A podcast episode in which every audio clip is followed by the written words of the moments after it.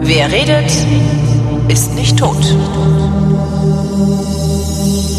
Wenn man irgendwas mit Medien macht, dann kommt man irgendwann an den Punkt, wo man sagt, eigentlich würde ich mal gerne was ganz anderes machen. Meistens meint man dann Dinge mit Holz, gibt aber auch Leute, die machen irgendwas mit Medien und machen was ganz, ganz anderes. Und einer davon ist der Journalist Olaf Storbeck. Hallo Olaf. Hallo. Der Olaf, das ist der Olaf, der ist Fernfahrer. Du bist Fernfahrer, aber mit dem Fahrrad. Du machst Fernradfahren, was etwas ist, von dem ich nicht wusste, dass es existiert, bis wir uns irgendwann mal kennengelernt hatten vor kurzem. Was genau ist Fernradfahren? Äh, äh, du fährst weit Fahrrad, aber das ja, ich, reicht ja noch nicht Fernradfahren ist also ähm, ich würde das ein bisschen anders nennen, Langstreckenradfahren. Ähm, Langstreckenradfahren. Was im Grunde bedeutet, du versuchst halt äh, ja mehr oder weniger nonstop lange Strecken zu fahren. Das, das, was sind lange Strecken? Ja. Das geht bei 200 Kilometern los. Sehr praktisch, mit einem Journalisten zu reden, der sich seine Fragen selber stellt. Also ich, ich lehne mich einfach mal zurück. Genau. Also es geht bei 200 Kilometern los äh, und ist im Grunde nahezu unbegrenzt. Ähm, so die normale, das längste, was man so standardmäßig fährt, äh, sind 600 Kilometer. Ähm, Standardmäßig. Das heißt, ja, also wo es halt Veranstaltungen gibt äh, in verschiedenen Städten äh, jedes Jahr und ohne sozusagen großes organisatorisches Primborium. Ähm, also es gibt in Deutschland irgendwie so von diesen 600ern wahrscheinlich so ungefähr zehn Stück im Jahr, wo man mitfahren könnte. Ähm, und die fährst du dann wirklich nonstop, die 600 Kilometer? Also du steigst auf und steigst nur mal zum Pinkeln ab? Jein, also du fährst, nie, das hängt von dir selber ab, ähm, äh, wie viel Pausen du machst. Der Punkt bei diesen Sachen ist, äh, anders als bei anderen, bei, bei Rennen oder bei äh, anderen Veranstaltungen, wird die Uhr halt nicht angehalten. Das heißt, ähm, du hast bei hast ein Zeitlimit oder eine, eine, Mindestgeschwindigkeit, die auch gar nicht besonders hoch ist. Also die liegt in der Regel so bei 15 äh, Stundenkilometern. Was bedeutet zum Beispiel für einen 600er äh, hast du 40 Stunden Zeit und du musst halt in diesen 40 Stunden, äh, damit es gewertet wird, ähm, ankommen. Ähm, und wie viel Pausen du machst, äh, ist, ist dir komplett selbst überlassen. Also es gibt Leute, die sehr schnell sind, die dann zwischendurch ins Hotel gehen und trotzdem einfach auch acht Stunden irgendwie im Hotelbett schlafen. Okay, das sind dann ich die, bin, die 25 kmh im Schnitt fahren oder sowas, ne? Ja, oder schneller, genau. Ähm, und äh, ich bin nicht so schnell. Bei einem 600er komme ich vielleicht, wenn ich Glück habe, irgendwie zu drei Stunden Schlaf oder sowas. Ähm, äh, und zwischendurch und ein, und ein 200er fährt man normalerweise oder also sagen wir die oder auch ein 300er und, also, und ein 400er oder anders gesagt alles unter 600 fährt man normalerweise ohne Schlaf. Also da bei einem 400er ist man so ist man so gute 24 Stunden äh, in aller Regel unterwegs, wenn man halt halbwegs äh, langsam ist, so wie ich. Äh, also es gibt auch Leute, die das in 18 Stunden oder so fahren, inklusive der Pausen. Das schaffe ich nicht. Mein besser in dem Jahr, wo ich in allerbester Form war, habe ich das mal in irgendwie um die 20 Stunden geschafft. Im Moment brauche ich so 24 bis 25. Wie alt bist du? Ich bin jetzt, äh, das ist eine indiskrete Frage. Ja. Nein, ich bin, äh, ach, ich werde demnächst 48. Das ist schon vergleichsweise hohes Alter für so eine Leistung. Darum fragte ich, baut man ab über die Jahre? Ja, das ist ja äh, wie im Grunde auch so ja Langstreckenlaufen äh, ein, ein Ausdauersport, den du halt äh, eigentlich nur machen kannst in so einem Grundlagen-Ausdauerbereich. Und das Witzige ist halt, dass viele Leute, die an sich deutlich schneller sind auf kurzen Distanzen als ich, ähm, äh, die halt dann im Zweifel auf 200 Kilometern äh, das in, in zwei Dritteln der Zeit von mir fahren, bei so richtig langen Sachen eher Probleme haben, weil du dich dann halt im Zweifel, äh, wenn du halt voll reintrittst am Anfang, ähm, dann ist halt irgendwie nach, weiß ich nicht, einem Tag oder so äh, die, die, die Flasche leer. Aha. Ähm, Und insofern ist es eher tatsächlich sogar so ein bisschen so ein Altherrensport ja, oder oder Alt Altmenschensport, wobei es auch sehr stark männlich geprägt ist, muss man sagen. Äh, ja, das habe ich mir äh, jetzt gedacht, also weil so, so, sich quälen machen Männer ja eigentlich lieber, als dass Frauen das machen. Also das vernünftige Geschlecht das macht. Ähm, das, das, ist so, wobei das komischerweise ähm, und, und, und auch traurigerweise beim, beim Langstreckenradfahren und ich glaube insgesamt beim Fahrradsport noch krasser ist als bei anderen Sportarten. Ich glaube, beim, beim Marathon hast du ja irgendwie schon so ein Drittel, hm. glaube ich, mindestens äh, äh weibliche Starterinnen, ja. während das bei diesen Langstrecken-Events eher so zehn Prozent Frauen dabei sind. Du sagtest die richtig langen Dinger. Ähm und bis 600 Kilometer würde ohne großes organisatorisches Brimborium gemacht. Was sind denn richtig lange Dinger? Also, was war deine das, längste Fahrt? Meine längste Sache äh, war London, Edinburgh, London äh, 2017. Äh, da fährt man halt von, ja, von London nach Edinburgh und zurück. Äh, und das sind, waren damals 1400 Kilometer. Das findet jetzt dieses Jahr auch wieder statt. Jetzt haben sie die Strecke ein bisschen verlängert und es sind 1500 Kilometer. Ähm, und dann hast du halt eine, eine Woche Zeit.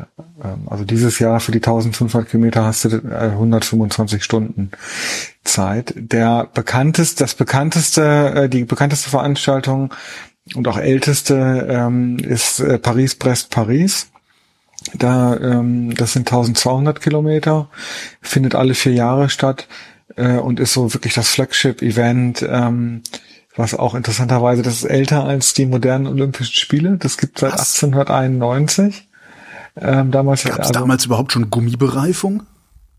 Äh, Gummibereifung weiß ich ehrlich gesagt nicht genau, wann das erfunden wurde, aber das war halt schon ähm, ja, eine sehr, äh, also kurz nachdem das Fahrrad in der Form, wie wir es heute kennen, erfunden wurde, haben die halt angefangen. Und das war damals auch, das wurde gegründet äh, oder ins Leben gerufen von dem gleichen Menschen, der dann später die Tour de France ins, ähm, ins Leben gerufen hat, die ja, glaube ich, 1903 das erste Mal stattfand. Und ähm, die Idee war schon damals im Grunde zu zeigen, ja, was das Fahrrad eigentlich kann. Und, äh, und was halt wirklich krass ist, ist, dass die Leute damals, also die, ich glaube, der schnellste bei Paris-Brest-Paris in dem ersten Jahr hat irgendwie 72 Stunden gebraucht. Heute ist das Zeitlimit 90 und die meisten Leute ähm, kommen halt so irgendwie zwischen 80 und 90 Stunden an. Ich habe das zweimal gefahren und habe einmal äh, irgendwie 87 Stunden, einmal 84 Stunden gebraucht. Und wenn man sich vorstellt, dass die Straßen natürlich damals viel, viel schlechter waren. Ja, das ist so Leroica-Style dann, ne? So. Ja, schon noch krasser, weil du ja irgendwie, die hatten damals keine Gangschaltung, es gab keinen Freilauf. Wie gesagt, ich bin mir nicht ganz sicher, ob es schon Luftbereifung überhaupt gab. Es gab kein vernünftiges Licht äh, und auch da musste natürlich viel im Dunkeln fahren. Also das ist schon wirklich bemerkenswert, äh, was sie damals gemacht haben. Jetzt wissen wir ja seit vielen, vielen Jahren, was das Fahrrad kann, wie du es genannt hast. Mhm. Warum machst du das trotzdem noch? Ja, das ist eine gute Frage. Die ähm, habe ich. Ähm, ich glaube, warum warum macht man das? Ähm, das, das? Die die Motivation ändert sich, glaube ich, im Laufe der Zeit. Ähm, am Anfang, als ich davon gehört hatte, dass es das gibt, habe ich mir halt einfach gedacht, so boah, das ist ja krass, das ist ja Wahnsinn, das ist so äh, und habe auch damals im, im, ersten Moment gedacht, das ist ähm, je, weit jenseits von dem, äh, was ich in der Lage bin zu leisten auf dem Fahrrad. Mhm. Ich habe da das erste Mal davon gehört 2004, als ich mir ein neues Reiserad Fahrrad kaufen wollte. Ich komme eigentlich nicht so aus dem Rennenbereich und und äh, sondern eher so aus dem Radreisebereich, wo du damit viel Gepäck ähm, irgendwie 70 Kilometer am Tag fährst oder 100. Das heißt, du warst das Zelt. Du warst aber das Fahrradfahren oder das Distanzradeln auf die eine oder andere Weise schon gewohnt. Genau. Nicht so wie halt bei mir, bei dem äh, ein, ein Tag viel Fahrradfahren bedeutet bei mir, ich sag mal, ja, 50, ja, nee, sind wir mal ehrlich, sind vielleicht 30 Kilometer, wenn ich viel fahre. Nee, ich bin schon, also ich fand immer ähm, Fahrradfahren irgendwie toll und äh, und bin halt wie gesagt so von dem. Ich habe mal, mein Vater hat mir irgendwann mal diese Bücher von Heinz Helfgen, ich weiß nicht, ob du die kennst. Ich radle um die Welt. Das war so ein Typ, der irgendwie 53 äh, kurz nach, nachdem er aus der Kriegsgefangenschaft entlassen wurde, irgendwie ein Journalist, äh, der keinen Job hatte und dann einfach irgendwie losgefahren ist mit dem Rad und dann irgendwie ein paar Jahre um die Welt gefahren ist und da irgendwie zu, Bücher drüber geschrieben hat und auch dann irgendwie Zeitungskolumnen ähm, und das ist schon ziemlich, das habe ich mal als Teenager gelesen und war dann irgendwie dadurch völlig fasziniert davon. Ähm, hatte dann auch irgendwann mal die Idee, selber um die Welt zu fahren mit dem Rad. Das habe ich dann zum Glück irgendwann verworfen. Ähm, aber äh, so und, und habe dann immer schon Radreisen auch gemacht und bin dann in so einem Forum mal auf dieses Paris-Brest-Paris gestoßen und habe mir gedacht, so was, das ist ja völlig verrückt und habe dann aber damals auch gedacht, das ist schon die Vorbereitung ist jenseits von dem, was ich machen kann. Du musst, um bei, um bei, bei Paris, Brest, Paris mitfahren, überhaupt, dich überhaupt anmelden zu können, musst du im gleichen Jahr äh, gefahren sein, was, was die Szene eine Super Randonneur-Serie nennt, also einen 200er, einen 300er, einen 400er und einen 600er und das halt irgendwie bis ähm, Mitte Juni, also innerhalb von äh, ja, drei, vier, fünf Monaten, weil das geht halt dann so im, im März los. Und ich habe immer gedacht, das allein, das ist schon völlig unmöglich. Und dann habe ich aber mehr ein paar Jahre in England gelebt und bin da in eine in so eine Fahrradgruppe reingeraten, die immer so Night Rides gemacht haben. Und da hat man sich immer einmal im Monat äh, Mitternacht an Hyde Park Corner getroffen und ist irgendwie äh, an die Küste gefahren die Nacht durch. Ähm, und ähm, darüber habe ich dann Leute kennengelernt, die halt ähm, bei Paris Brest Paris mitgefahren sind, äh, wo, wo ich dann völlig in Ehrfurcht war und äh, aber dann festgestellt habe, hm, das sind irgendwie eigentlich ganz normale Leute, das Kochen sind keine Übermenschen. Ja. ja, also eher so nach dem Motto, okay, wenn die das können, dann warum sollte ich das nicht auch schaffen mit einer halbwegs vernünftigen Vorbereitung? Und es ist aber, also die erste Motivation ist wirklich so, boah, wie, das ist das möglich, das ist ja so verrückt, mal gucken, ob ich das auch kann. Ähm, und wenn man es aber mal gemacht hat, äh, entwickelt es halt tatsächlich, zumindest auch manche Leute, es gibt auch manche Leute, die machen das einmal und nie wieder, mhm. aber schon seinen ganz eigenen Reiz, weil du gerade dieses Nachtfahrerlebnis äh, kann man ehrlich gesagt schwer beschreiben, mhm. wenn man das nicht ähm, gemacht hat, weil du im Grunde, ich, ich vergleicht es irgendwie immer so, du bist so ein bisschen in so einer vollkommen anderen Welt, weil irgendwie auch unser sozusagen dicht besiedeltes, äh, sehr zivilisiertes Mitteleuropa ist halt, wenn du nachts um zwei irgendwo stehst und nichts mehr auf hat und du auch keinen Zug mehr fährt und du, wenn du da eine Panne hast oder so, halt nicht so ohne weiteres ähm, einfach äh, in, in einer halben Stunde zu Hause bist. Äh, es ist halt so ein, so ein, so ein, so ein Mini-Abenteuer, glaube ich. Mhm. Ohne dass du wirklich großes Risiko eingehst. Genau. Weil richtig viel Löwen und Bären gibt's da nicht auf dem Weg nach Brighton. Irgendwie. Genau. ja, ja, ja. äh, aber es, also ich habe das mal verglichen, so, das, weißt, das ist so ein bisschen wie wenn du im Flugzeug sitzt, abhebst und dann runterguckst, siehst du irgendwie die gleiche, beim Start runterguckst, siehst du die gleiche Welt, wo du vorher warst, mhm. die aber plötzlich trotzdem ganz anders aussieht irgendwie. Und äh, das ist halt ein echt faszinierendes Erlebnis. Und allein das, dann auch so die Erfahrung, ja, abends in die Abenddämmerung reinzufahren und dann morgens äh, in den Sonnenaufgang zu kommen und, und einfach eine völlig andere ähm, ja, einen Blick auf so einen Tag zu kriegen, ist halt einfach, äh, ist halt irre. Und wenn es gut läuft, hast du halt irgendwie, bist du da ganz allein oder halt mit ein paar Freunden unterwegs in der und kriegst irgendwie ein äh, was mit von einem Tag oder von, äh, von der Realität sozusagen, was sonst kaum jemand irgendwie erlebt in dem Moment.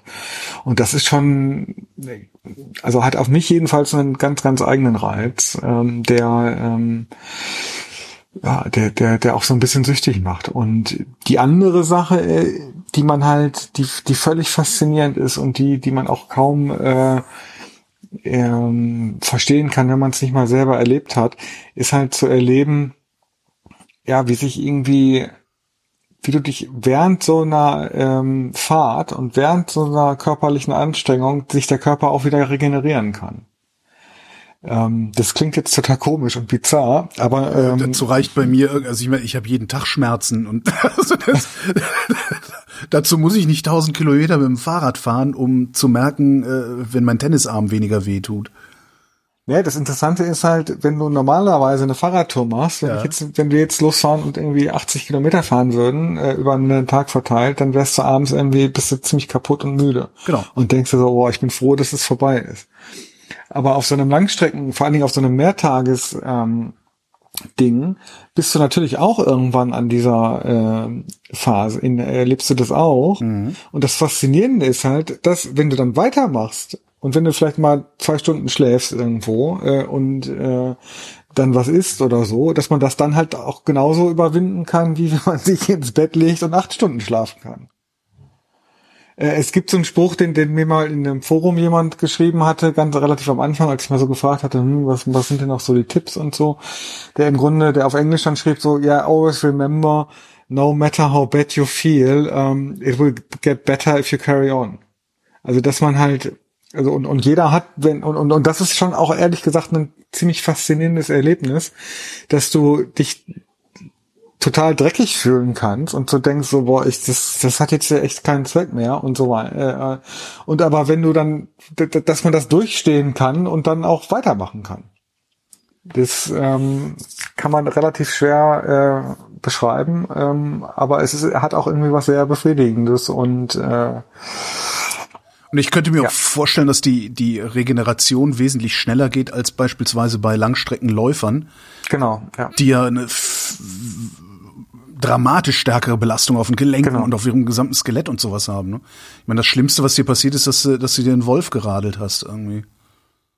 Ja, also es ist tatsächlich so, ich habe mich mal, ich, ich selber habe nie, äh, also Laufen war irgendwie nie mein Sport und ich äh, bin irgendwie nie auch nur ansatzweise in die Richtung Halbmarathon oder Marathon äh, äh, unterwegs gewesen.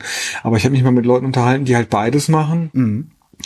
Und die sagen, Marathonlaufen ist, äh, kannst du überhaupt nicht vergleichen, weil das halt eine viel, viel intensivere Belastung ist. Und du kannst halt ja nicht irgendwie, könntest ja nicht drei Marathons hintereinander laufen irgendwie. Das, oder es gibt nur wenige Leute, die das schaffen. Kannst du drei, äh, drei, kannst du dreimal Paris-Brest-Paris hintereinander machen? Ich, es hängt ein bisschen davon ab, aber das kann man grundsätzlich machen, ja. Okay. Also sagen wir mal, du, also das, das ist halt auch das Verrückte, dass du an einem, also das geht mir auch jedes Mal aufs Neue so, ähm, dass du, wenn du einen 200er am Ende von einem 200er bist, ich brauche da so, und das ist echt nicht besonders schnell, also die meisten Leute sind schneller. Ich brauche so für einen 200er, je nachdem wie hügelig das ist und so, aber so plus minus 10 bis 12 Stunden mhm. ähm, all in. Ähm, und am Ende kannst du dir nicht vorstellen, jetzt einfach eine Pause zu machen und nochmal noch mal 200 zu fahren.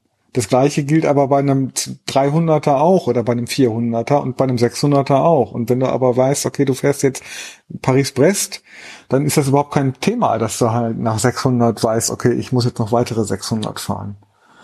Ähm, also insofern, ähm, das, und ich, Ehrlich? Entschuldigung, ich muss gerade so lachen, ja. weil das ist für mich ja. absolut unvorstellbar. Wobei es war für mich, es war für mich, bis ich es gemacht habe, auch unvorstellbar, die äh, 28 Kilometer zum zum Sender mit dem Fahrrad ja. zu fahren und nach der Schicht wieder zurückzufahren. Das habe ich, bis ich es getan habe, auch nicht glauben können, dass das geht. Von daher, warum sollte das nicht gehen, was du machst? Ja, also der, ähm und was du gerade sagtest, man das, das Schlimmste, was einem passieren kann, ist, dass man sich einen Wolf fährt. Ja. Interessanterweise ist ähm, das Sattelthema und das Hinternthema, wenn man es vernünftig macht, eigentlich äh, überhaupt kein Problem. Stimmt, aber man muss es halt vernünftig machen. Und wenn ich mich daran erinnere, also ich bin sehr spät zum Fahrrad gekommen. Mhm. Ähm, vielleicht so vor acht Jahren oder so erst tatsächlich. Also ich bin immer Auto gefahren und Motorrad und so. Und ich weiß nicht, also ich habe bestimmt sechs, acht verschiedene Sättel gehabt, bis ich dann irgendwann mal verstanden habe, worauf ich gucken muss und worauf ich achten muss. Ja. Ähm, das Ding, mein, mein, aktueller Sattel hat dann halt trotzdem irgendwie, keine Ahnung, 180 Euro gekostet oder sowas. Aber äh, ja, Wolf fahre ich mir da jetzt nicht mehr drauf. Ne? Genau, also hängt viel vom Sattel ab. Es hängt ja auch viel aber auch von der Gesamteinstellung äh, des Rades ab und der Sitzhaltung, weil die, also und äh, es ist halt gerade eigentlich falsch. Ich weiß nicht, wie da deine Erfahrungen sind, aber die meisten Leute denken ja, ah, der Sattel muss möglichst gepolstert sein, dann ist er bequem. Ähm, also der, mein, mein, der, für mich darf der nicht steinhart sein. Also so Rennradsättel finde ich albern, weil ich bin Alltagsradler. Ähm, nee, der, das habe ich dann irgendwann begriffen, dass deine Gesäßknochen das Maß sind, das genau. bestimmt, wie dein Sattel geformt sein sollte, beziehungsweise wie breit der sein sollte, ja. Genau, und, und, und es ist halt auch so, dass du eigentlich in so einer Hollandradhaltung, wenn das gesamte Gewicht auf dem Sattel ist, das ist auch nicht optimal, nee. sondern du bist halt besser, einen Teil auf den Händen und einen Teil auf den Pedalen zu haben. Mhm. Äh, und dann halt äh, ist natürlich auch, also fast alle, inklusive mir, fahren halt auch mit den Rad, mit diesen gepolsterten Radhosen. Da ist es dann auch, hängt es äh, davon ab, dass du eine Hose hast, die zu dir selber passt. Ähm, und was ich noch mache, das, also ich habe zum Glück mit dem mit, äh, mit irgendwie Wundfahren eigentlich so gut wie überhaupt keine Probleme. Ähm, dass da halt irgendwie, ich habe halt auch einen Ledersattel Mhm. und habe da, bilde mir ein, dass das auch daran liegt, weil halt gerade wenn es heiß ist und man schwitzt ähm, und ich schwitze relativ viel, dann nimmt dieser Ledersattel halt den Schweiß viel besser auf als Ah, ein okay. Plastikding, wo du dann, wo das dann alles viel mehr noch scheuert und, Ah. und reibt irgendwie. Ja, Ähm, Be bevor wir zur Ausrüstung, da kommen wir ja noch hin. Ne? Ähm, wie viel trainierst du denn da eigentlich? Jeden Tag äh, 200 Kilometer? Nee, ist ja. Ja, also ich, ähm, wenn, wenn du so ein großes Event hast, versuch, also oder ich hab das bin in England ja dazu gekommen. In England gibt es im Grunde einen relativ großen Verein, eine relativ große Szene dazu, die auch größer ist als in Deutschland. Ja. Und die Engländer fahren halt, haben, haben alle, also nicht nur beim Langstreckenfahrradfahren, sondern auch in allen möglichen anderen Lebensbereichen, die lieben halt so Challenges. Ja, also wo du dir halt irgendwas zum Ziel nimmst und dann versucht man das zu erreichen. Und einer der Challenges bei in dieser Langstreckenradelszene ist, dass man versucht, ähm, jeden Kalendermonat mindestens einen 200er zu fahren. Okay. Ähm, was ähm, ehrlich gesagt gar nicht so ohne ist, weil du halt im Zweifel, wenn du im Urlaub bist oder irgendwelche anderen Sachen, äh, ist das zeitlich, äh, muss man das wirklich planen. Ähm, und manchmal äh, ist, das, ist das halt schwierig, das überhaupt unterzukriegen im, im Kalender. Ähm, und im Winter ist es natürlich auch nicht gerade toll, wenn du nur acht Stunden Tageslicht hast, dann irgendwie zwölf Stunden auf dem Rad zu sein, wenn man Ja. sowieso gerade nicht so richtig fit ist. Ähm, also das mache ich oder habe ich lange gemacht äh, und, und Aber kannst du, Moment auch machst du das dann aus dem Stand, dass du den, die 200 Kilometer fährst oder bist du sowieso die ganze Zeit trainiert, weil dein Arbeitsweg 50 Kilometer mit dem Fahrrad ist oder wie muss ich mir das vorstellen? Irgendwie Mein Arbeitsweg ist im Moment eigentlich null, weil ich fast nur noch aus dem Homeoffice arbeite. und ansonsten sind es irgendwie drei Kilometer. Okay. Ähm, ja, ich versuche schon so in so einem, also ich, ich will jetzt auch im Sommer, können wir vielleicht auch nachher noch mal drüber reden, ist wieder London, Edinburgh, London, wo ich im Moment geneigt bin, doch auch wieder mitzufahren. Ich bin da auch Mitglied im, da macht da mit beim Organisationsteam ähm, und habe dadurch irgendwie ein bisschen mehr die Wahlmöglichkeit, so, ähm, auch relativ kurzfristig zu sagen, ja, ich fahre doch nicht mit, sondern helfe dann als freiwilliger Helfer. Ähm, aber ähm, ich habe letztes Jahr wollte ich einen, einen 1400er in Deutschland fahren und habe da dann irgendwann gemerkt, ich krieg's nicht gebacken von der Vorbereitung, weil ich nicht genug gefahren bin. Aber im Grunde versuche ich halt schon so, also mal, das ist schwer zu sagen. Äh, Also im, im Schnitt fahre ich so im Jahr um die 11.000, 11, 12.000 Kilometer in, in, in Durchschnitt in guten Jahren. Äh, Und da, davon ist natürlich ein Großteil dann schon auch in den Sommermonaten. Also so im, im äh, zwischen März und, ähm, und, und September, Oktober sind es dann schon so irgendwie um die 1000 Kilometer im Schnitt oder, oder, oder, und auch mehr zum Teil und im, im, im Winter dann halt weniger. Ähm, und, äh, ja, ich versuche so zwei, dreimal die Woche irgendwie nach Feierabend oder, oder vor der Arbeit irgendwie eine Runde zu drehen. Ähm, Aber dann schon so halt- aus, aus Trainingszwecken oder ist das Fahrrad auch dein Fortbewegungsmittel im Alltag? Ja, eher so aus Sportzwecken. Das ist Okay, jetzt gar nicht um, ja. also ich, man Okay. sollte eigentlich, dass die, die Trainingslehre und auch viele Leute, die das machen, be beschwören das ja. Du solltest ja eigentlich, sollte man so strukturiertes Training machen, so Intervalltraining vor allem, am besten dann auch noch vielleicht auf einer, auf einer Rolle zu Hause stationär, weil das halt dann eine viel kontrolliertere Umgebung ist, aber da kann ich mich bislang nicht zu aufraffen, muss ich ganz ehrlich sagen. Und das ist halt irgendwie ähm, auch einfach sau anstrengend und äh, macht mir auch irgendwie keinen Spaß. Ich habe es mal versucht. Das heißt, du Äh, machst Sachen, du, du, du machst zum Spaß Dinge, bei denen ich unterstelle, dass jemand sehr, sehr ehrgeizig sein muss. Das bist du aber gar nicht.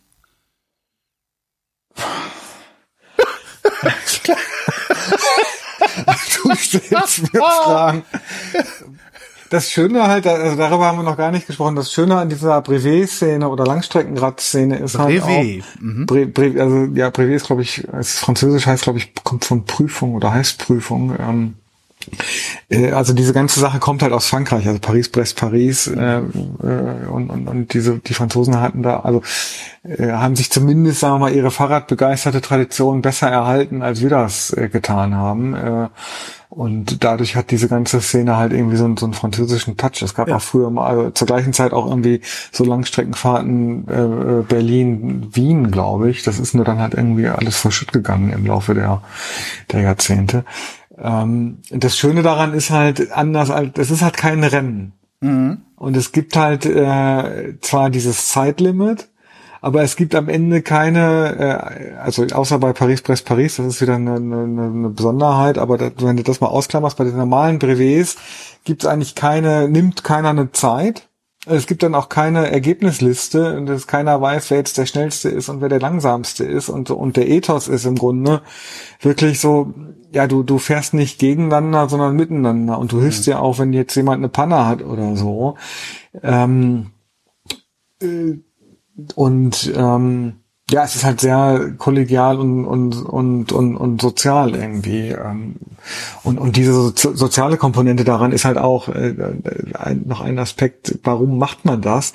Es ist halt eine super geil. Also ich habe das mal in einem Blogpost verglichen mit oder hat man gesagt, es ist im Grunde wie Tinder ohne Sex äh, weil du halt wirklich dadurch die Leute aus den aus den verschiedensten ähm, Lebensbereichen ja. ähm, kennenlernen kannst du, äh, oder in Kontakt kommst. Du kannst mit den Leuten quatschen. Wenn das irgendwie ein Idiot ist, kannst du sagst du einfach, ach du, ich mach mal kurz eine Pause, ich muss mal eben pinkeln und lässt die Leute weiterfahren. Äh, also du brauchst dich nicht zu rechtfertigen, wenn du irgendwie sozusagen die Kommunikation beendest äh, kannst aber im Zweifel äh, hast halt irgendwie ohne Ende Zeit natürlich, weil ja. gerade bei so diesen mehrtägigen Sachen bist du halt irgendwie äh, ja buchstäblich stundenlang unterwegs und kannst dann halt über Gott und die Welt quatschen. Und ich habe das schon mehrfach erlebt, dass du dann mit Leuten redest, die äh, und, und nach zwölf Stunden kennst du die, hast du dir gegenseitig die gesamte Lebensgeschichte erzählt.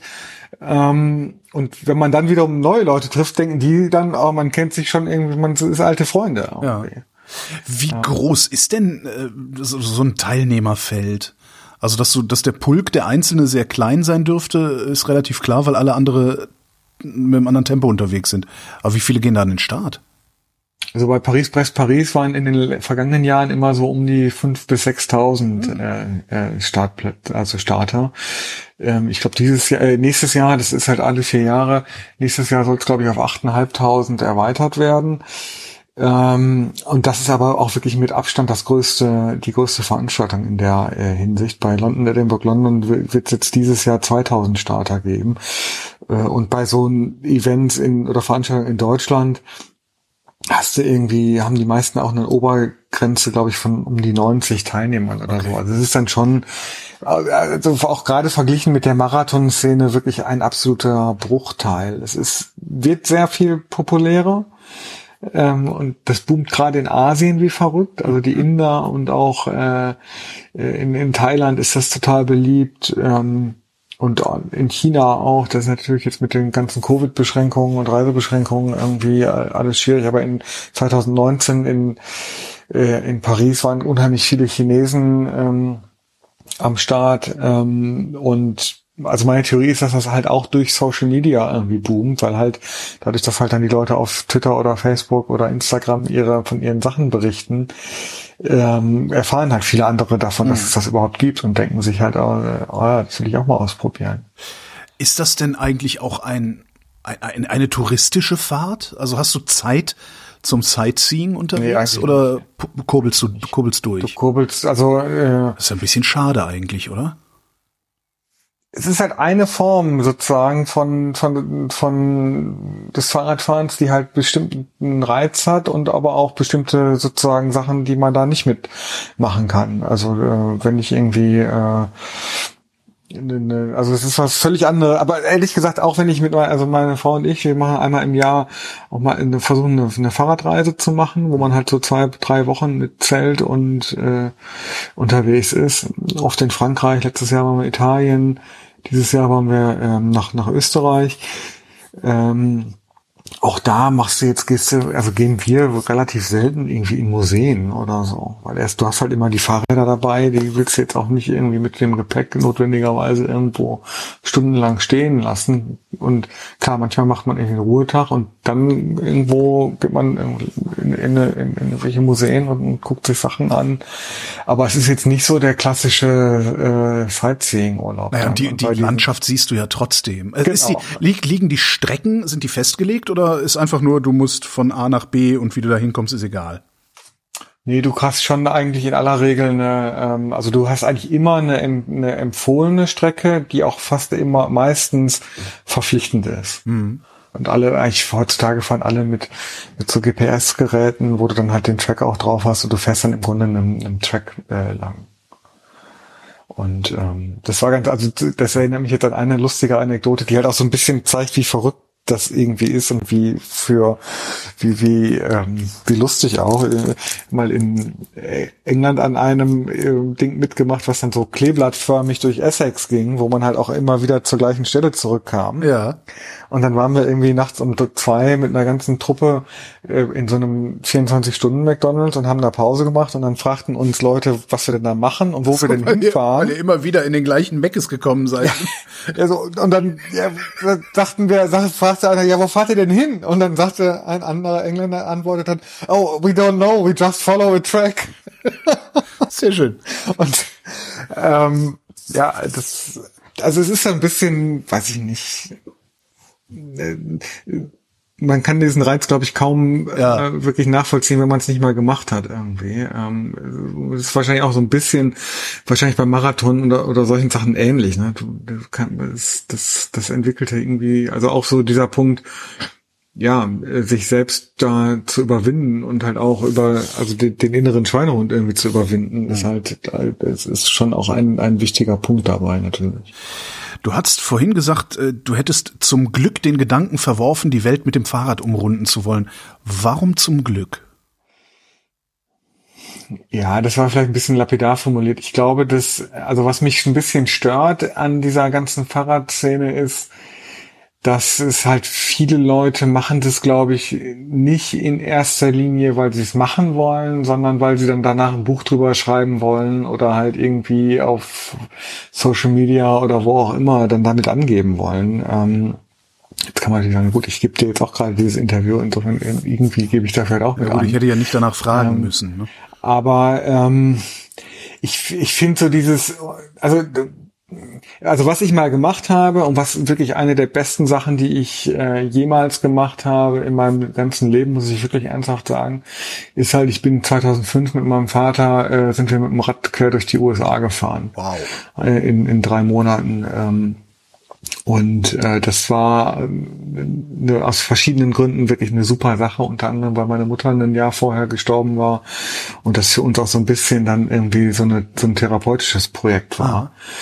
Ähm, und mein Vater ist jetzt letzten Herbst gestorben und das war halt auch, und der, der, der, der war am Ende dement. Und diese Tour war aber auch eine der Sachen, der konnte sich am Ende an fast nichts mehr erinnern, aber diese Tour war eine der wenigen Sachen, auf der er immer wieder noch, zu der er lange noch Bezug genommen hat irgendwie, weil das wirklich für uns beide ein total, weiß ich nicht, äh, in vielerlei Hinsicht tiefgehendes äh, und, und eindrucksvolles Erlebnis irgendwie war. Und äh, ich meine, das meinte das eher so, ich glaube, dieses um die Welt radeln ist halt so eine Sache, so wie Himalaya besteigen oder Ja. so, was vielen Leuten als erstes so ein, aber es gibt, glaube ich, viele andere Dinge, die, die, die man auch machen kann, die, die vielleicht nicht so zeitaufwendig sind und vielleicht auch nicht ganz so logistisch aufwendig. Ähm, aber halt genauso toll oder oder toller und ich meine und was was auch viele Leute oder heutzutage gerade jetzt mit nachdem jetzt ja Russland quasi auch noch zu ist ähm, ist es halt auch gar nicht mehr einfach, um die Welt zu fahren. Das war, Ja. glaube ich, 53 oder 1980 einfacher, weil du halt irgendwie durch Afghanistan kannst du nicht mehr wirklich durch. Iran ist schwierig. Ja. Und dann machen das halt viele so, dass du irgendwie dann so Kombination aus Fahrrad und Flugzeugsachen hast. Und das finde ich irgendwie, es entspricht nicht meinem Verständnis Nee, von. wenn schon, denn schon. Ne? ja, genau. Äh, Und, und das ist halt irgendwie, Oder so krass wie dieser eine Typ, der seit 50 Jahren mit dem Fahrrad unterwegs ist. Da gibt's doch so einen, genau, der sich dann irgendwann Brompton, äh, genau, so, ein- so Ja, der sich ja. irgendwann ein Faltrad gekauft hat, weil Ja, er dachte, ja. Dreigang Faltrad reicht. Alles klar. Womit wir bei der Ausrüstung wären, womit fährst du diese Sachen? Also ich habe jetzt äh, im Grunde so ein äh, angepasstes Rennrad, wenn man so will. Also Ja. ich, ich fahre, mache das mit einem Stahlrad, aber das hat mehr einfach ist eine Geschmacks, also Stahlrahmen, das ist aber eine Geschmackssache und, und auch ein bisschen, dass ich mir denke, ich will mein, also viele, also ein Carbon-Rennrad oder äh, Alu wäre ein bisschen leichter, aber bei mir wird das Systemgewicht nicht durchs Rad bestimmt, Das sondern durch, durch meine ich. Wampe. Kenn ich. und Ich aber denke, sollte ich mir vielleicht die Speichen mal ein bisschen strammer stellen lassen, weil ich während der Pandemie 20 Kilo zugenommen habe. So, ja. Ja, ähm, genau. Also das ist, also ich habe dann im Grunde, also ich habe zwei Brevet-Räder, die quasi gleich sind. Ähm, und das sind halt so äh, ja, Stahlrahmen, die allerdings dann mit mit Licht, also Nabendynamo, äh, so dass du nicht nicht mit mit um Batterien der der Also Gedanken machen musst. Spießerrennrad. So. Ja, das hast du jetzt gesagt. Und ich weiß nicht, ob ich jetzt noch weiter mit dir rede. Nee, also ähm, mit Licht und und Schutzblechen auch, äh, weil also das ist übrigens auch ein Thema, also auch das ist natürlich auch viel Theorien und und vielleicht auch Scheißhausparolen im Umlauf, aber neben dem Thema Ledersattel sind glaube ich Schutzbleche ein wichtiger Punkt, die, die die einen vor Wundfahren schützen, weil wenn es halt regnet, dann spritzt Ah. dir den ganzen die ganze Flüssigkeit an den Hintern. Ja. Äh, und ähm, es, es gibt auch viele Leute, die, äh, die ohne Schutzbleche fahren und viel irrere Sachen fahren und das dann auch alles nur mit einer Hose im Zweifel über Wochen, wo ich mich wirklich frage, wie das geht, aber es geht offenbar. Ähm, insofern gibt es da verschiedene ähm, Herangehensweisen, aber ich fahre eigentlich immer mit Schutzblechen. Ähm, Ich kann gar nicht verstehen, wie man nicht mit Schutzblechen fahren kann. Okay, sieht cooler aus, aber Ja, es sieht cooler aus, Alltag. es, ist, es rollt schon alles ein bisschen eleganter irgendwie. Du hast weniger genervt mit irgendwie, dass irgendwas klappert oder irgendwo eine Schraube abfällt. Ah. Ähm, ist es leichter, wenn du das Rad irgendwie verpacken willst, hast du halt, ist das, sind die Maße äh, geringer und äh, ja, ähm, das ist halt auch so ein bisschen, also viel ist ja in dieser Radsportszene letztendlich von der Tour de France und vom Rennsport irgendwie geprägt und die Leute wollen halt immer so das Rad fahren, was der Tour de France Gewinner gefahren hat und die fahren halt nur mal ohne Schutzbleche, weil da äh, auch das zusätzliche Gewicht und der Windwiderstand eine echte Rolle spielt. Wenn du jetzt irgendwie mit einem 40er Schnitt unterwegs bist äh, oder oder 45er Schnitt, wenn du irgendwie 21er Schnitt fährst, dann ist- spielt das zusätzlich die zusätzlichen 500 Gramm der Schutzbleche keine so richtig große Rolle. ja, nee. Aber es hat halt kein, also was ich nicht habe, ist kein, also kein Gepäckträger. Ich fahre mit einem Rennlenker und äh, ja, Ledersattel. Was hast du denn, wie transportierst du dein Gepäck? Hast du überhaupt welches dabei dann? Ja, ich habe eigentlich immer eine Lenkertasche äh, ja, dabei. Ähm, und dann gibt's noch das, was man so gemeinhin Arschrakete nennt. Ja. Also diese Dinger, die man unter den Sattel ähm, klemmt. Also wie so eine Trompete, die dann hinten wie so eine Trompete raussteht ungefähr, so dass man sich das, ja. Ja, Trompete weiß ich jetzt nicht, aber halt, äh, also so im Grunde so eine Tasche, die unter dem Sattel, ähm, am Sattelrohr und am Sattel be und dann da so drunter, ja, es sieht halt aus wie so eine Rakete, die einfach auf, aus dem Arsch kommt oder wo man drauf sitzt irgendwie. Das Ding nehme ich aber halt auch nur bei wirklich längeren Sachen mit, wenn ich, also ich fahre eigentlich alles bis 400 äh, bis einschließlich 400 mit einer Hose und so nach 400 ziehe ich mir dann mal eine saubere Hose an. Und bei den längeren Sachen, wo du halt auch schlafen musst, nehme ich mir meistens auch so ein, so ein Notschlaf äh, Kit mit, also irgendwie eine, eine, eine ganz leichte Isomatte, äh, so ein, so ein Beefy Bag nennt man das, also so, ein- so, ein- so ein, und, und einen, also einen, so eine Art super leichten Schlafsack, wenn man so will. Ja. Ähm, und so ein Innerlayer für den Schlafsack noch. Ist ja leider Gottes immer noch alles zu, mir zu kalt äh, meistens. Also ich habe dann, was das draußen Schlafen getrifft, betrifft, habe ich noch nicht die für mich Lösung gefunden, die wirklich funktioniert aus Kompromisse aus warm genug und aber auch leicht genug irgendwie. Ähm, Aber ist das Aber- nicht auch egal? Also wenn du sagst, dein Systemgewicht hängt an deiner Wampe, dann kannst du doch eigentlich auch, ja, also eine vernünftige Isomatte, einen vernünftigen Schlafsack mitnehmen. Ja, klar, kann man, aber das Problem ist halt schon, also irgendwo kommt es schon auch aufs Gewicht an und du willst halt, glaube ich, nicht also ähm, irgendwie einen Gepäckträger mit seitlichen Packtaschen haben, weil da ist dann der Windwiderstand nochmal zu groß und dann, dann hast du halt irgendwie, ob du jetzt irgendwie vier Kilo Gepäck hast oder zehn, macht dann schon einen Unterschied.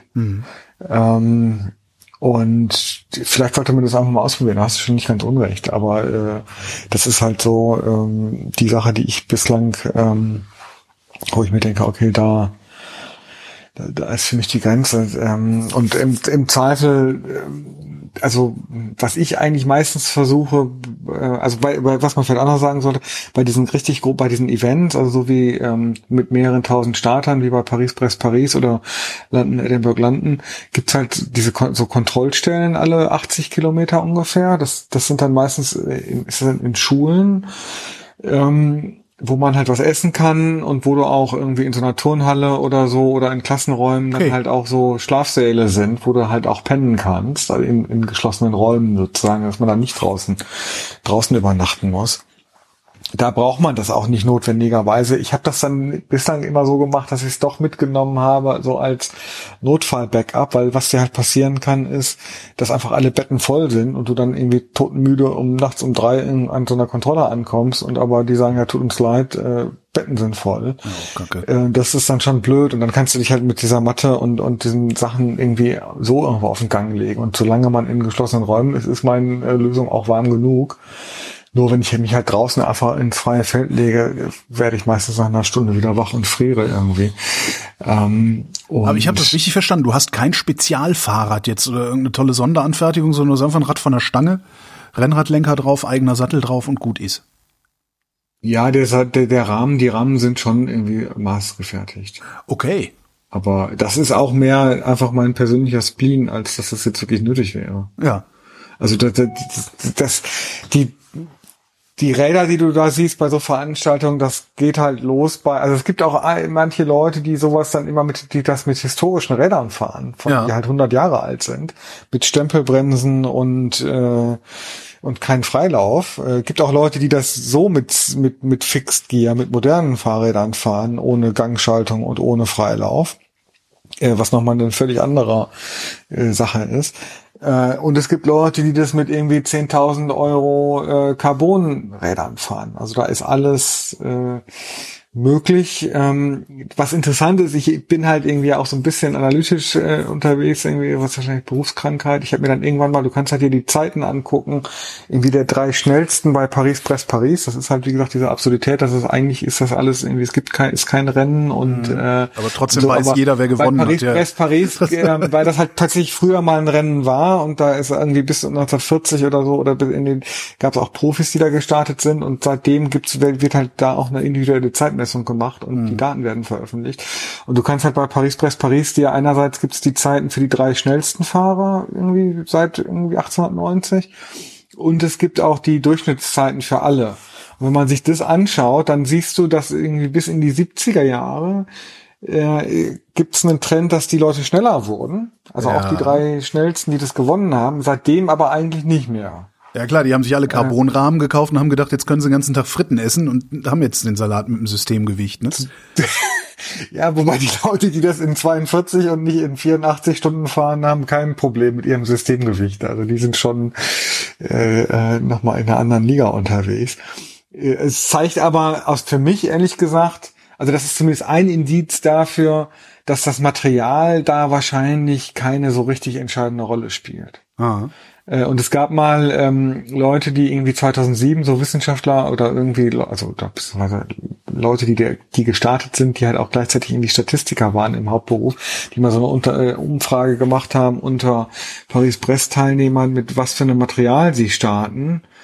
Ähm, und wo du überhaupt keine Korrelation feststellen konntest zwischen irgendwie, ob du jetzt mit einem Alu-Stahl oder Carbonrad unterwegs bist, ob du jetzt mit Nabendynamo fährst oder ohne. Ähm, die einzige Sache, wo es eine gewisse Korrelation gab, war, ob du Schutzbleche hast oder nicht, weil das ein Jahr war, 2007, wo das Wetter total fürchterlich war bei Paris, Brest, Paris. Da muss es irgendwie nur geregnet haben, äh, irgendwie wirklich diese vier Tage am Stück.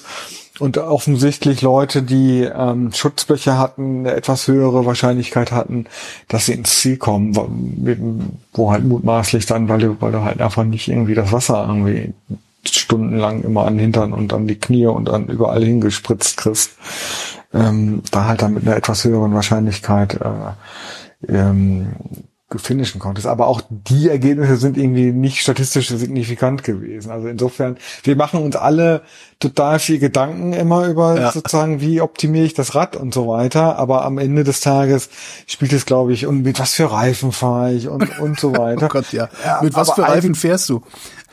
Ich fahre mit so, äh, ich fahre Continental Rennradreifen. Okay. Also diese Conti äh, Grand Prix 5000 eigentlich meistens. Das sind so oder 16 Millimeter oder wie viel haben die? Nee, nee, nee, die sind, äh, also 16 Millimeter gibt's gar nicht mehr. Ich habe 28er 28. drauf, das ist das breiteste, was an, den, auf, an meinem Rad geht. Also Komfort, äh, Ballonreifen. Nee, die sehen schon noch aus wie normale Rennrad. Also es gibt auch Leute, die das mit so richtig breiten Dingern ja. fahren, also so 40ern, wo du dann halt auch nicht so äh, nicht so hohe Drucke fahren musst. Und mhm. irgendwie auch da gibt es irgendwie Forschung, die zeigt, das macht eigentlich keinen großen Unterschied vom Rollwiderstand her. Okay. Ähm, und ähm, ja, ich habe da irgendwie, weil die Rahmen, die ich jetzt habe, sind so, wie sie sind. Da kann ich nichts Breiteres drauf fahren. Wahrscheinlich wenn man jetzt mal was sich ein neues, neues Rad kaufen würde, würde ich wahrscheinlich auch mal was mit breiteren Reifen ausprobieren, weil das ist halt tendenziell bequemer. Ja, eben. Ähm, aber äh, ja, ich mache das halt. Also was ich gemacht habe ist, ähm, ich ähm, also die Schal ich habe halt so eine Elfgangschaltung, ähm, also die schon eine relativ moderne, äh, also da, äh, äh, Rennradschaltung vorne zwei, hinten elf ich habe dann hinten eine relativ große Kassette, habe da eine Mountainbike-Kassette ah, ja. drauf. Ähm, das sieht aus wie so eine Pizzaplatte, weil damit man halt auch die Berge hochkommt irgendwie. Jeder vernünftige Macho-Rennradfahrer denkt, macht, zieht mich damit auf und denkt sich immer, was ist das für ein Weichei? Ähm, ähm, und ähm, ich habe hab aber, also viele Leute heutzutage fahren ja mit so elektronischen Schaltungen, wo du keine Zügel mehr hast. Tatsächlich, das ist, das hat sich durchgesetzt dann irgendwann. Das hat sich schon ziemlich breit durchgesetzt. Ich mache das nicht aus irgendwie, weil ich da bin ich irgendwie konservativ und ja. denke mir, ich, ich muss schon immer genug gucken, dass mein iPhone geladen ist und mein Garmin irgendwie genug Strom hat. Ja. Ich habe jetzt keine Lust noch äh, über, darüber zu denken, nachzudenken, ob mein Fahrrad auch aufgeladen ist oder nicht. Äh, und ich habe dann bin dann in die gegenteilige Richtung gegangen und habe halt irgendwann also jetzt umgerüstet auf diese auf so Lenker-Endschalthebel und nicht mehr diese die, weil die normalen Bremsschalthebel da schaltest du ja in einem. Ja. Was eigentlich auch ganz elegant und bequem ist, aber halt auch seine Nachteile mit sich bringt. Lenker-Endschalthebel äh, das sind so die, da, da steckt in, im Lenkerende sozusagen. Ja, genau. Das, ist so eine Mischung aus. Ja, genau. Äh, Wo du rechts, links klickst und äh, bremst, oder wie? Nee, nee. Ach so, nein, das ist die. Ah, okay, ich hab's jetzt. Die Bremshebel sind die Verlängerung des Lenkers, wie so Hörnchen, die vorne rauskommen, ne? Oder? Nee, es geht, ich rede gerade über die Schalthebel. Die Bremshebel Schalt sind da, ja, wo genau. sie immer sind. Also das, die sind doch an jedem Rennrad ja gleich. Also die, die, die Hebel halt. Also. Ich google das jetzt. Lenker Endschalthebel. Lenker Endschalthebel. Die stecken halt im Ende der Lenker. Also Och. Ach, das ist ja sexy. Das ist halt eigentlich eine, ähm, eine, eine Sache, die so ein bisschen retro ist. Ja, so wie ähm, die Blinker an einer alten Vespa oder an einer Schwalbe, die die stecken ja tatsächlich am Ende. Das ist ja cool. Und ich habe das halt gemacht, nachdem ich zweimal paradoxerweise bei sowohl bei meinem ersten Paris-Brest-Paris als auch dann bei London Edinburgh London 2017 Probleme mit meinem Schaltzug hatte, weil diese diese modernen ähm, Schalthebel ja. haben halt das Problem, dass sie ein bisschen, dass die relativ also die, die, da gehen halt die Schaltzüge irgendwann kaputt, weil die Bewegungen halt, also die halt wesentlich ähm, komplexeren Bewegungen ausgesetzt sind innerhalb Aha. dieses Schalthebels. Und äh, ich habe die halt beide Male nicht vorher getauscht und dann hatte ich beide Male Probleme, dass mir da fast dann der Schaltzug gerissen ja. ist. Und diese äh, Lenker-Endschalthebel, das sind so stufenlose wie früher beim Rennrad, auch die Dinger. Nee, die, die haben schon auch, also kommt auf, also bei Elffach haben, sind die auch gerastert, äh, okay. weil du sonst nicht mehr schalten kannst, weil die Abstände zu gering sind. Ja. Aber die sind halt, da, da geht es halt, also die sind halt wesentlich milder zu den Zügen und es ist viel einfacher, den Zug zu tauschen im Zweifel. Aha. Weil wenn dir der Zug reißt, kann es dir äh, bei diesen modernen STI heißen die, also diesen modernen, wo das alles in einem ist, passieren, dass du dann irgendwie, wenn du Pech hast, den Nippel nicht mehr rauskriegst. Weil okay. dann reißt das im Schalthebel und dann ist das ein Riesenproblem, äh, das, ähm, das zu reparieren. Und das willst du halt nicht, wenn dir irgendwie, wenn die Uhr tickt. Bei den großen Veranstaltungen ist es zum Glück so, dass es an den Kontrollen auch immer ähm, so Fahrradmechaniker gibt, die das auch im Grunde kostenlos dir dann reparieren. Du musst nur das Material bezahlen. Und ähm, da, nachdem mir das dann, und beim, nach dem ersten Mal habe ich dann beim zweiten Mal, äh, bin ich, hatte ich meinem Rad auch nochmal zu dem Fahrradhändler gegeben und gesagt, hier, guck das nochmal an und was ist mit dem Schaltzug? Tausch ihn, wenn er getauscht werden muss. Und der hat sich halt wahrscheinlich gedacht, ach ja, das hält noch 1500 Kilometer. Hm. Nur, dass ich halt diese 1500 Kilometer in einer Woche fahre, äh, war dann irgendwie nicht in der. du sagtest eben, du hättest einen maßgefertigten Rahmen. Wo lässt man hm. sich sowas machen? Ich hätte es bei so einem Rahmenbauer in, in England äh, machen lassen. Okay, das ist dann so richtig maßgefertigt wie beim wie, wie Maßschuhe machen und entsprechend teuer wahrscheinlich auch, oder? Oder ist es auch so ja, es ist teurer Maßkonfektion irgendwie? Ja, so in, also die die vermessen dich halt, es ist teurer. Ehrlich gesagt wird's aber auch ein bisschen überschätzt irgendwie, weil äh, also der erste Rahmen äh, da habe ich dann, ja, äh, also das, es ist schon nicht schlecht, aber es ist jetzt auch nicht das allein, allein selig machende, irgendwie, sagen wir mal so.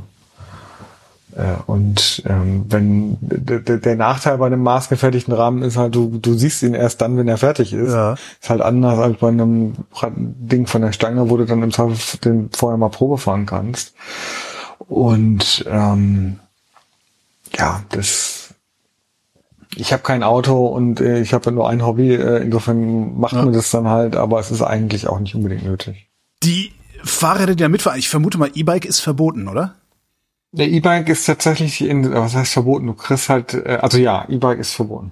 ja. Was war, dass, dass, dass, dass du jetzt so, so etwas länger gebraucht hast, um das zu beantworten, äh, heißt das, da fahren Leute heimlich E-Bike? Es hat tatsächlich 2019 den Fall gegeben, dass ah. jemand mit einem E-Bike, ähm, äh, es gibt ja auch diese Liegeräder und es gibt ja. so voll verkleidete Liegeräder, die sehen ja. aus wie so ähm, wie so Zeppeline im Grunde ja. von der Form her oder äh, oder so Raketen auf Rädern im Grunde.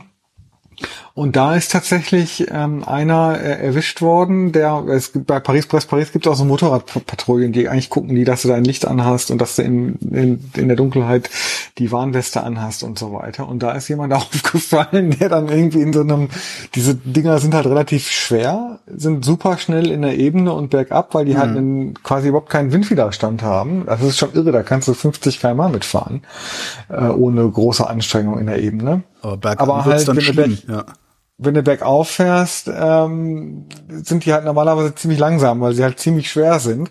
Und dann gab's da einen so ein Velomobil, so ein voll verkleidetes Liegerad, was halt immer offenbar die Steigung hochgeschossen ist. und den haben sie dann mal rausgewunken und festgestellt, dass der tatsächlich einen, äh, einen versteckten äh, Batterieantrieb hatte.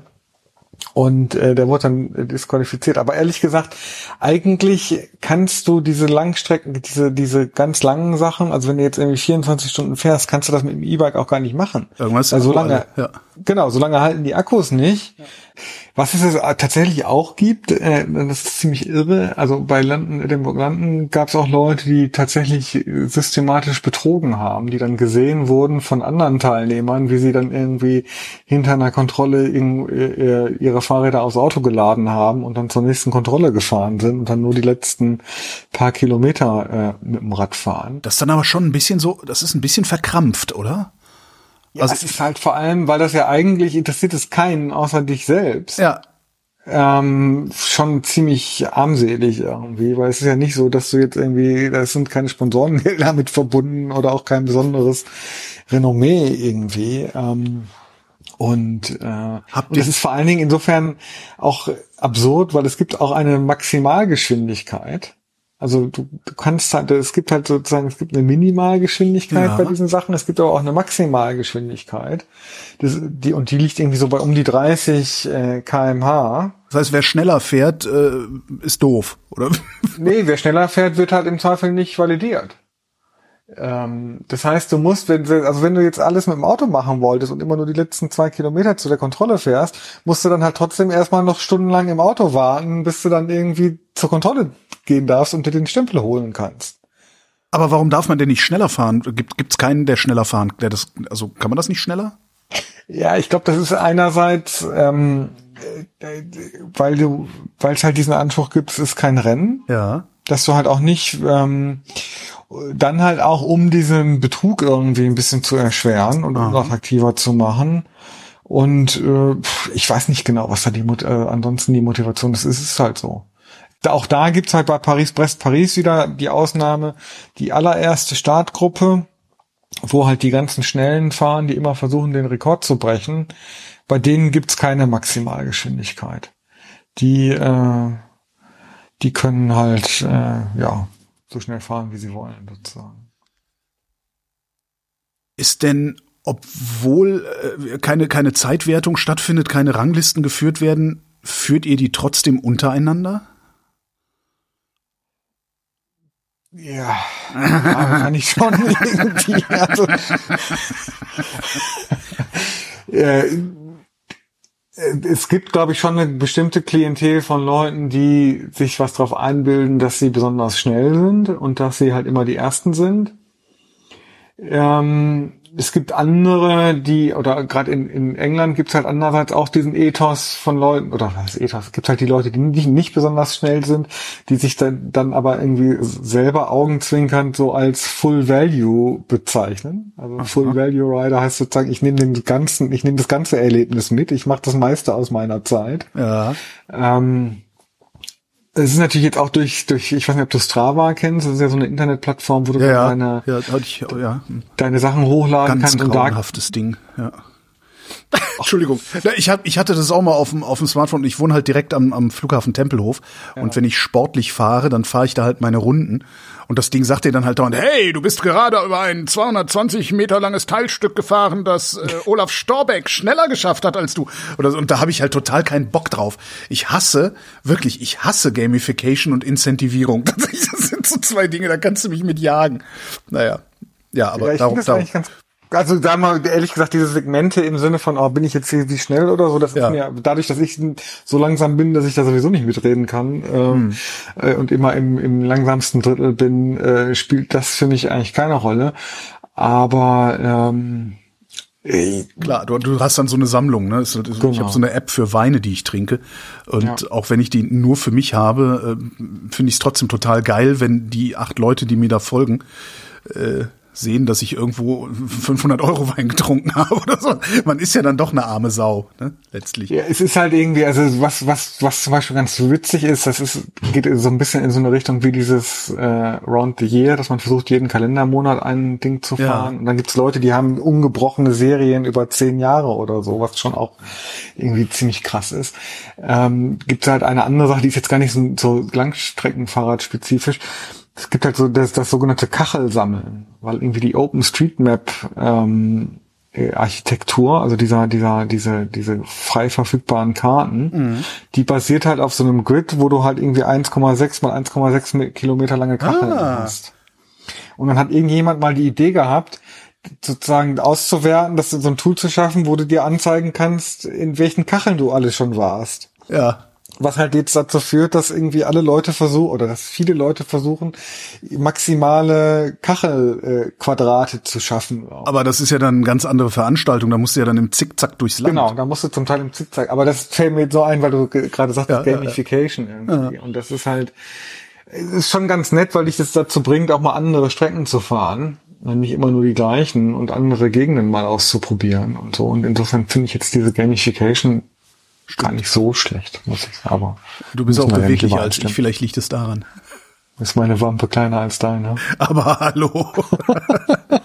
was gibt's denn eigentlich? Du, wir hatten eingangs, du hattest äh, hm. ja gesagt, das ist eigentlich was, ne? Du regenerierst sehr schnell, das ist, das ist gelenkschonend. Äh, das Schlimmste, was dir genau. passieren kann, ist hier einen Wolf zu fahren. Den Wolf haben wir schon mal weg. Gibt's überhaupt irgendwelche Probleme? Eingeschlafene Hände? Nö, greifst halt um, ne?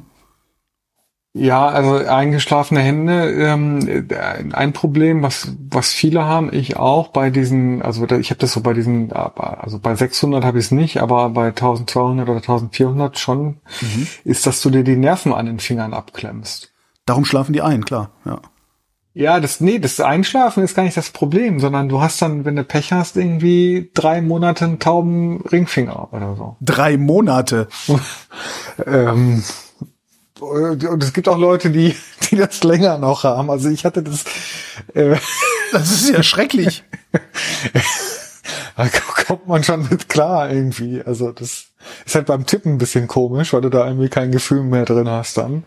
Aber ähm, Aber woran liegt das? Also du, du kannst hier die ganze Zeit umgreifen. Ich meine, dazu hat man doch einen längeren Radlenker. ja, man klemmt sich irgendwie diesen Ulra oder irgendwie äh, irg- irgendeinen Nerv in der Hand im Zweifel ab, wenn man. Okay. Und ich hatte, das ist zum Beispiel tatsächlich einer der Vorteile dieser Lenker-Endschalthebel, dadurch, dass man dadurch häufiger gezwungen ist, umzugreifen und Ja. also und die Hand vom Lenker zu nehmen und nicht so eine komische Seitwärtsbewegung machen muss beim Schalten. Ja. Habe ich da ähm, 2019 bei Paris-Brest deutlich weniger Probleme gehabt als äh, als vorher. Ansonsten ist das größte Risiko ähm, eigentlich, dass du einschläfst beim Fahren. ja, das ist, das ist mir zum Glück noch nicht passiert. Kommt aber durchaus vor. Ich würde ja vielleicht vorher, aber gut, ich würde gar nicht erst aufbrechen. Also, ja, also Also ganz so lustig ist das nicht, weil es gibt tatsächlich auch Leute, die dafür gestorben sind. Ach du Scheiße. weil wenn du dann irgendwie äh, in Gegenverkehr fährst und dir da gerade ein LKW entgegenkommt, ist das halt dann irgendwie, kann das auch schon irgendwie life-changing sein. Ähm, die meisten landen halt irgendwie im, im Graben oder so und sind da mit dem Schrecken irgendwie kommen, also das kann einem passieren. Äh, ich hoffe jetzt meine Frau hört hier nicht zu. Ähm, aber äh, ähm, nee, äh, also und ähm, was halt auch, äh, das ist zum Teil ganz spooky. Ich hatte das mal ansatzweise, ist halt, dass du, wenn du halt völlig, also wenn man dann irgendwie die, den totalen Schlafentzug hat, kannst du halt auch irgendwie so Halluzinationen, Halluzinationen oder so kriegen. dafür haben wir, früher haben wir dafür einfach Tabletten genommen. Du musst einfach nur Fahrrad fahren.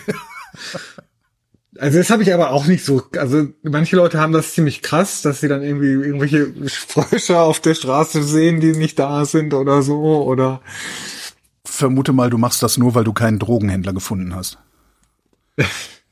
ich, das Interessante ist halt tatsächlich, dass du danach, ich hatte das zweimal jetzt, also äh, einmal also nach dem, meinem allerersten Paris-Brest und äh, auf eine andere Art nach dem Landen, Edinburgh landen, dass du danach wirklich so völlig euphorisiert bist. Ja. Ja, klar. Das, das hatte ich ja schon, als ich das erste Mal diese 28 Kilometer nach Potsdam geradelt bin.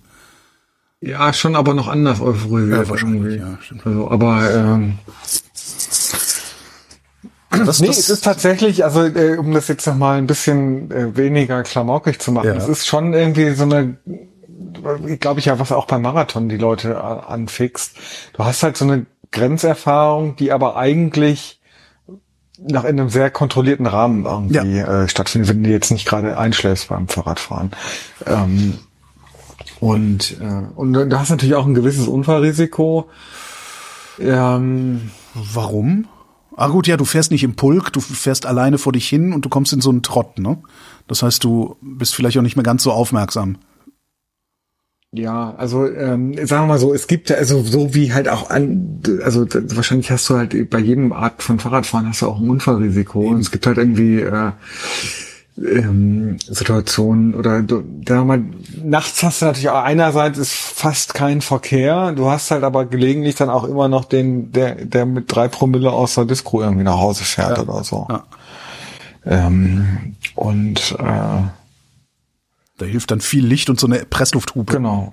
Ja, also so eine Warnweste hat man, zieht man eigentlich dann an, an, an und halt genau gutes Licht. Ähm, ja. Nö, also ich kann das nur empfehlen. Probier's mal aus. Ja, ich gucke mal, dass ich jetzt erstmal wieder, erstmal wieder irgendwie ohne Schmerzen äh, mal 50 Kilometer hinbekomme. Dann wäre ich ja schon mal froh, weil die Pandemie, die hat mich dann doch ein bisschen in meine Wohnung genagelt gehabt. Ja.